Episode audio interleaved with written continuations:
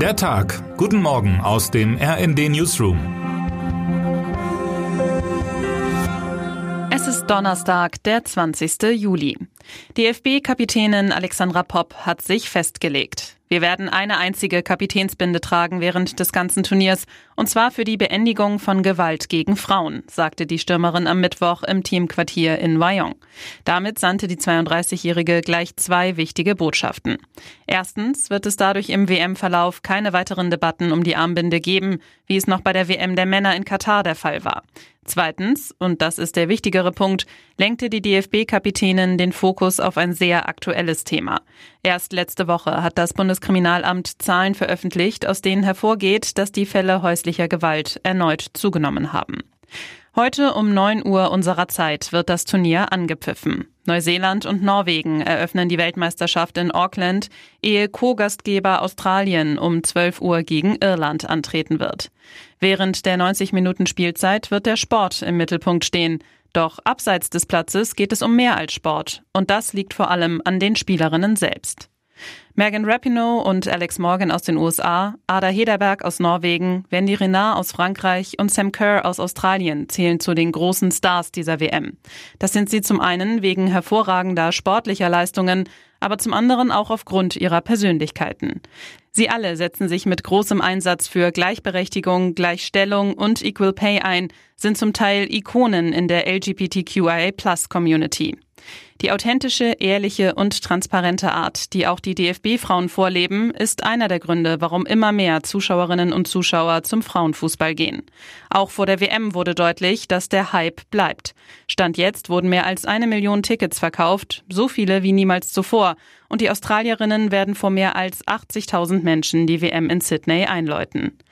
Wir werden diese WM für Sie in allen Facetten begleiten, sportlich wie gesellschaftlich.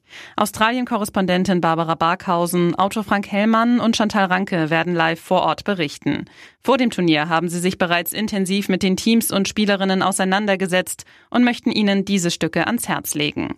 Im Interview mit Frank Hellmann erzählt Bundestrainerin Martina Voss-Tecklenburg, wir hinken dem Männerfußball immer noch 50 Jahre hinterher. Die Qualität an der Spitze des Frauenfußballs wird immer besser, was man auch an dem großen Kreis der Favoriten auf den Titel sieht. Wir haben die Teams von den USA über Deutschland bis Schweden gecheckt. Die Deutschen wollen unbedingt den Titel holen. Wir stellen den Kader um Alexandra Popp, Lena Oberdorf und Lina Magul vor. Mit der bisherigen WM-Historie, dem Spielplan und unserem Live-Blog sind Sie zudem immer bestens über alle aktuellen Entwicklungen informiert. Nicht mit dabei sein kann die 66-fache Nationaltorhüterin Almut Schuld, da sie im Spätsommer ihr drittes Kind erwartet. Dafür steht die 32-Jährige uns mit ihrer Expertise zur Seite und wird Kolumnistin. Im Interview mit Sportchef Heiko Ostendorp hat sie uns zudem erzählt, warum sie lieber Frauen als Männerfußball guckt und wann sie die ewigen Vergleiche zu den Männern nerven. Termine des Tages. Die Außenminister der EU-Staaten wollen heute bei einem Treffen in Brüssel über mögliche langfristige Unterstützungszusagen für die von Russland angegriffene Ukraine beraten. Konkret wird es etwa um die Frage gehen, wie sich die EU an eine Initiative für eine Art Sicherheitspakt beteiligen kann.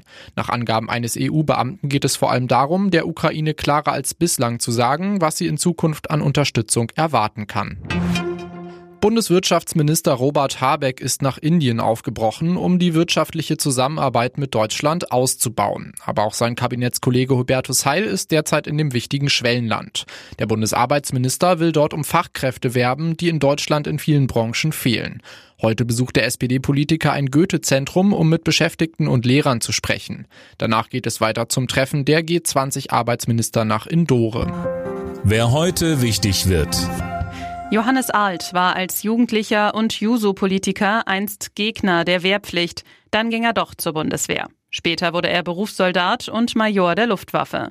Zu seinem Einstieg in die Truppe nahm Alt an einem öffentlichen Gelöbnis teil, so wie dies auch heute Abend in Berlin rund 400 Rekrutinnen und Rekruten bevorsteht. Anlass ist der 79. Jahrestag des Attentats und Umsturzversuchs gegen Adolf Hitler, bei dem Klaus Grafschenk von Stauffenberg eine zentrale Rolle spielte. Dessen jüngste Tochter Konstanze von Schulters-Rechberg will die Ehrenrede halten.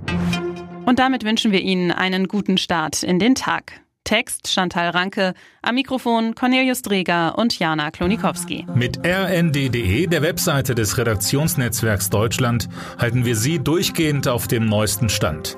Alle Artikel aus diesem Newsletter finden Sie immer auf rnd.de slash der Tag.